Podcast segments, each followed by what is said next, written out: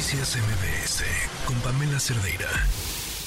Pero me están diciendo que tenemos en la línea al contador al maestro, perdón, Octavio Heredia Hernández. Él es director general adjunto de estadísticas sociodemográficas del INEGI. Hablábamos de justamente del, home office, pero también de la, de la forma en que hemos enfrentado como sociedad todo lo que tiene que ver con la salud, ¿no? Decíamos, hablábamos de la pandemia, del home office, y ahora justamente que el INEGI presenta los resultados de la encuesta nacional sobre salud y envejecimiento de México, precisamente en el año del 2020 2021, hay hallazgos súper importantes. Muy buenas tardes, maestro Octavio Heredia.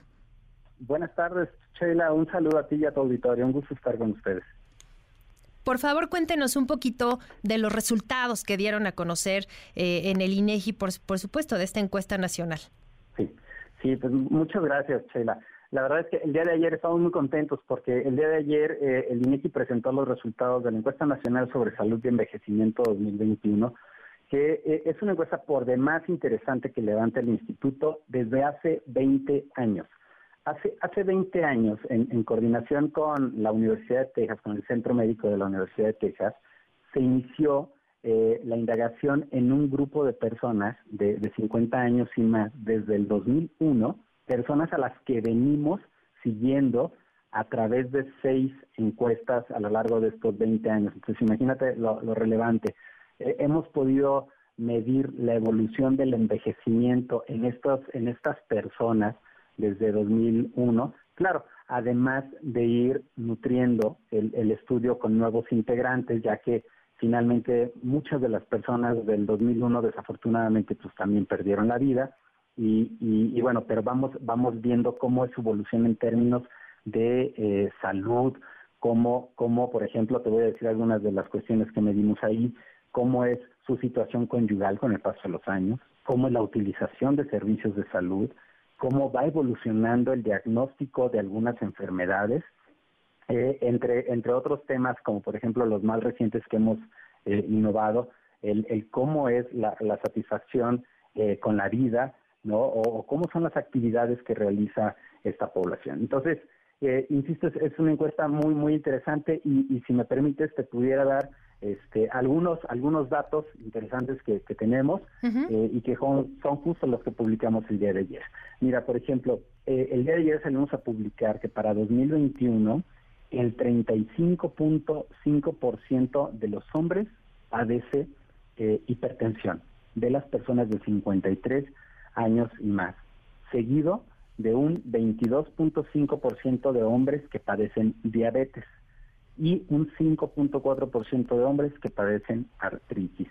Si esto lo observamos por el lado de las mujeres, eh, déjame decirte, las mujeres en el en prácticamente en el 50% de ellas padece hipertensión contra un 28.1% que padece diabetes y un dato que, que es muy relevante y que es muy por encima de lo que ocurre con los hombres, en el caso de las mujeres el 15.1% de ellas padece artritis. Insisto, esto en el grupo de 53 años. Entonces, esta encuesta nos, nos permite este, ir viendo cómo, cómo evolucionan este tipo de, enfermedades. Por decir algo, en 2001, eh, cuando inició este panel, el tema de la diabetes estaba 10 puntos porcentuales por debajo. Entonces, ha ido creciendo con el paso con el paso de los años. Adelante. La diabetes, justamente esta enfermedad que pues sí ha sido y es eh, obviamente degenerativa y me pareció muy importante de, la encuesta justo los rangos de edad, ¿no? Y las enfermedades que obviamente van, van evolucionando según el sexo y, la situación, ¿no? De, cada persona. Eh, creo que es muy importante ir acortando quizá la, brecha, ¿no? Entre algunas enfermedades que antes eran mucho más eh, difíciles quizás de, de combatir o muchas veces también por los servicios de salud, pero me parece muy interesante justo eh, esta, esta gráfica donde hablan, por ejemplo, de, la población de los 53 años y más que ya justo era lo que los que nos comentaba, de la situación, ¿no? En que está cada persona, por ejemplo, si trabaja en ese momento en, que se levantó la encuesta, si era discapacitado, jubilado, si trabajaba en el hogar. Esto creo que es un dato bien importante que también nos, nos lleva a ver la situación del país, ¿no? Justo en este rango de edad. Así es y, muchos datos adicionales, como por ejemplo, Eh, a ver, ¿qué, es lo que pretende esta encuesta? Pues pretende generar información para, para medir los temas de envejecimiento, porque para allá vamos todos. Es un país que poco a poco tiende a envejecer más, ¿no? Entonces, eh, recordemos que estamos, eh, y ayer lo referían en la conferencia de prensa, lo refería este el representante del, Instituto Nacional de Geriatría, es la década del envejecimiento saludable. Entonces, los países están enfocados también en tomar medidas y acciones que, que permitan tener un envejecimiento con, con salud y con bienestar.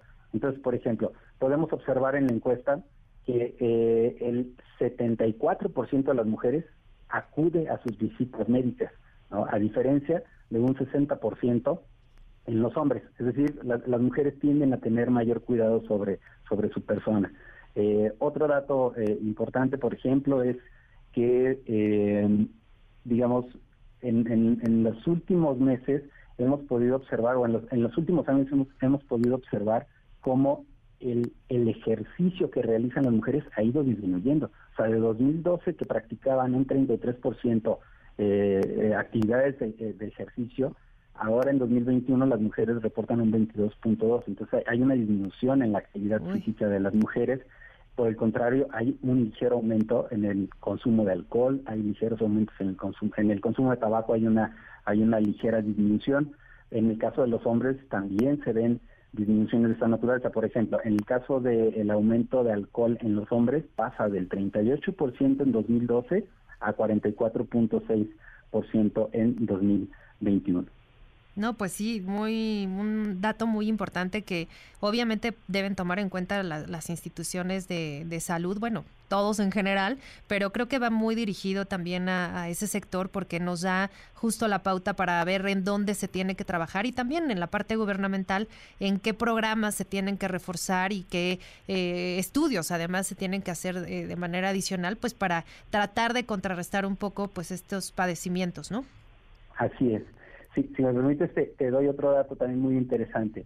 Nosotros le preguntamos a estos adultos eh, cuál es el, el, cómo consideran, cómo ven ellos su estado de salud.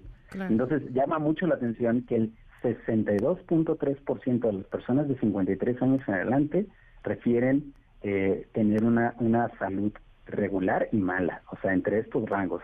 Em, entonces, esto, esto es un reflejo importante pues de, de que eh, el envejecimiento pues viene eh, siempre acompañado pues de, dificultades de salud, ¿no? Y en ese sentido, eh, pues la importancia de los datos para poder eh, estar, poder proporcionar, digamos, alguna alguna medida, alguna política que pueda animar a este tipo de cosas. Una una adicional es que también se les preguntó qué tan satisfechos estaban con su vida, Y entre 2000 en, en, el año 2018, el 82.6% respondió estar muy satisfecho con su vida y ahora en 2021 observamos un 88.3, es decir, un crecimiento todavía de este indicador de cómo la población de 53 años en adelante este, se siente con respecto a su vida. Muy bien, pues muy importante esta encuesta, la podemos consultar por supuesto en la página del INEGI y en sus redes sociales, pero por lo pronto le agradezco enormemente al maestro Octavio Heredia, él es director general adjunto de estadísticas sociodemográficas del INEGI. Muchísimas gracias por estos minutitos al aire. Encantado, Sheila. Un saludo a todos y a todas. Noticias MBS con Pamela Cerdeira.